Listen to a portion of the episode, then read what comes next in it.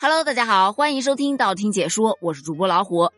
在今天节目开始之前，我想问大家一个问题：你有没有发现最近你们村子里多了一些陌生的男子？他们几乎不怎么跟人交流，有人跟他们打招呼，他们也是礼貌性的微笑一下，点点头；要不就孤孤单单的在院子门口到处转悠，要不就带着孩子在外头到处转悠，反正就是无所事事，到处转悠。如果有的话，你也不用太过惊慌，因为他们不过是一群外地女婿。他们当中的大多数属于语言不怎么通，亲戚不怎么熟，自己本身又没有什么社交牛逼症，融入不到别人的圈子里去，自然而然就变成这样喽。然而好巧不巧的就是，我们家就有这种情况。我老公、我姐夫和我妹夫全部都是外地人。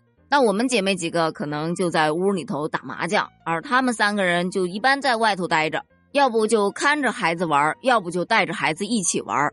而我发现一个问题，他们带孩子在农村玩的这些东西，基本上都是我们小时候玩的。可是明明我们都来自不同的地方，为什么玩的游戏都是一样的呢？于是我们就聊了一下，发现啊，这八零九零后的童年游戏原来有这么统一。这新年必玩的那当然是放鞭炮了，但是放鞭炮有好多种玩法，有的是捡那种没有炸完的鞭炮，然后把它掰开，把火药倒出来，围成各种自己想要的形状或者是图案，然后再来点。也有的呢就是玩擦炮，就咱们之前说到的炸牛粪呐、炸杯子啊这些东西的，还有冬天必备的烤红薯。这烤红薯也有好几种玩法。有的是在帮妈妈扔柴火做饭的时候，就直接扔到灶台里头，等捞出来的时候就黑漆漆的一坨。但是你把它掰开之后，里面还是可以吃的嘛。那还有一种呢，就跟小伙伴们一起玩，就直接挖个坑，然后在上面架几根树枝，然后就这么烤。说白了就是玩火，自己在上面烧的可带劲儿了。不管烤的熟还是不熟，烤糊了没有，它自己烤的就是香。还有跳房子。就搁地上画上一些小方格，然后用石子儿扔到哪一个格子，然后怎么样跳。还有女孩子最喜欢玩的跳皮筋。不得不说呀，我小时候弹跳力那是一级棒，就挂在脖子那儿我都能跳过去。这现在呀，啊，大概只能钻过去了。那没有皮筋的时候呢，还可以抓子儿，这个就很简单了，直接捡几块石头啊，就往上抛一颗，然后抓几颗，然后再往上抛，就这么抓。我不知道你们那儿叫什么，我们这儿就叫抓子儿。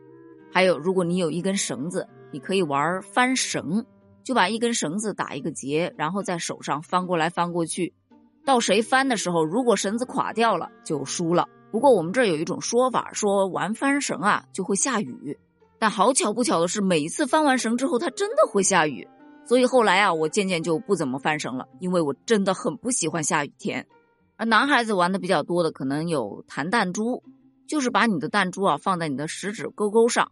然后用你的大拇指去弹，用你的玻璃弹珠去击打对方的玻璃弹珠，就趴在地上玩这弹珠啊，一玩都能玩一天。还有翻洋画，那个时候的洋画基本上都是葫芦娃的，什么蛇精啊、蝎子精啊、蛤蟆精啊都有，可好玩了。每个人出几张洋画放在地上，小伙伴们轮番的上去用手掌拍打地面，用你的掌风让这个洋画给翻个个。只要你能把它全部翻过来，这全部都是你的。我哥小时候玩这个，那是一绝呀。另外还有扔飞镖，但这个飞镖啊，不是咱们现在说的那种飞镖了，而是用纸折成的。大家比看谁能扔得更远。跟这个扔飞镖啊有异曲同工之妙的，还有打水漂。有的人喜欢用石子儿漂，有的人喜欢用瓦片儿。这个项目啊，我其实真的不喜欢玩，因为我每次都输，输的多了，谁还愿意玩呢？那同样是扔的，我就很喜欢玩扔沙包，就两边各站两个人，然后就这么沙包扔过来扔过去，中间呢就有一群人在那跑来跑去躲沙包，躲的这群人如果被击中了，那自然就是淘汰嘛。而我总是可以留到最后一个，因为我的反应能力其实真的挺棒的，而且人家扔过来的沙包我还可以精准的给他接住，接住之后我就多了一条命。由于我躲得太出色了，所以他们有一段时间都不跟我玩。后来我自告奋勇说：“我来扔，他们才让我加入战局。”看到没？我也曾经因为玩游戏特别出色而被排挤过。另外还有一些像锤汽水盖、你有玩过吗？就到处捡别人不要的那种汽水盖儿，拿回家就用那个铁锤子给它锤锤锤锤锤，小心翼翼的把它锤成特别平整的那种圆形的小片片儿。锤完了之后，还要把它打磨的非常的光滑。那个时候，我记得有一个小伙伴，他锤这个汽水盖，那是一绝呀。所以我们捡的汽水盖全部都给他，让他来锤。锤完了之后，还会分享给他几个。看到没？小时候就已经玩定制的游戏了。说到定制啊，还有东南西北，我不知道大家玩过没？就是把一张纸折成四个小尖尖一样的小爪子，分别写上东南西北，然后不断的开合。而每一个面上都有一种惩罚，或者有的时候是一些好吃的。通过什么东十三下，或者是西十五下，以这样的方式来决定游戏当中它的惩罚或者是它的奖励，也是相当有趣味性的。还有斗鸡，就是把一条腿盘起来，用双手抱住，另外一条腿就往前蹦跶，用盘起来的那条腿的膝盖去攻击对方，谁先站立不稳，谁就输了。那有斗鸡，自然还有老鹰捉小鸡，这个就不用说了吧？现在幼儿园的小朋友也还是在玩的，包括捉迷藏，对吧？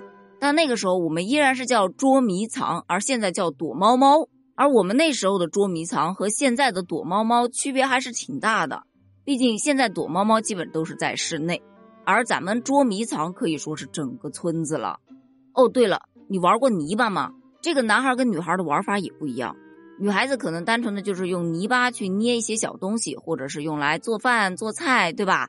而男孩子呢，基本上就把泥巴捏成一个像小碗一样的形状，然后往地上一扔，就会听到啪的一声，总是能把旁边玩的一些小女孩吓得够呛。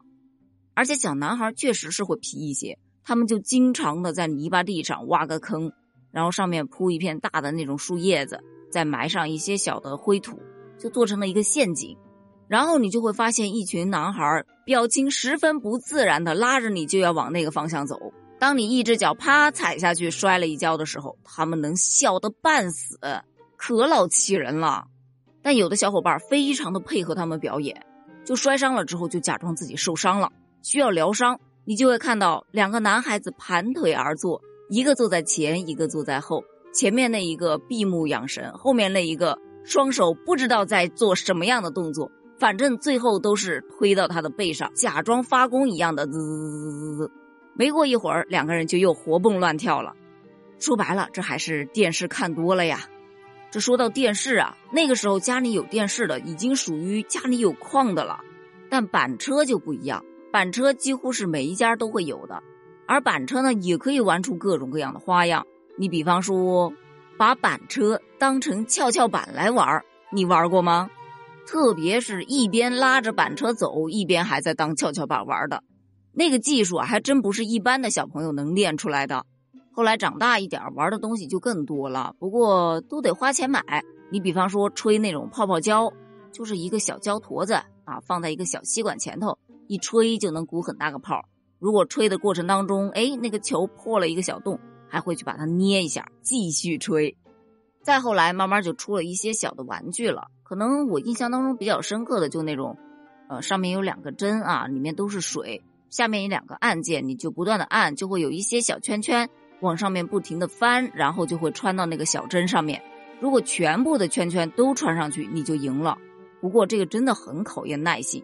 前段时间呢，我买了一个，但玩了一会儿穿不上去就放弃了，真的没有小时候的那种毅力。另外还有那种直板式的俄罗斯方块，再后来就出了红白机。小霸王学习机哦，对了，还有一段时间特别流行那个电子宠物。再后来，电脑就越来越普及了，大家都开始去打电脑游戏，然后一步步演化到现在的手机游戏，就这样一步一步的走向了互联网的时代。但你发现了吗？在没有互联网的那个时代，是怎么样做到游戏这么统一的呢？这个问题确实让我觉得有点费解了。前面说到的那些游戏，你都玩过了吗？你小时候有玩过什么不一样的游戏吗？欢迎在评论区给我留言哦，咱们评论区见，拜拜。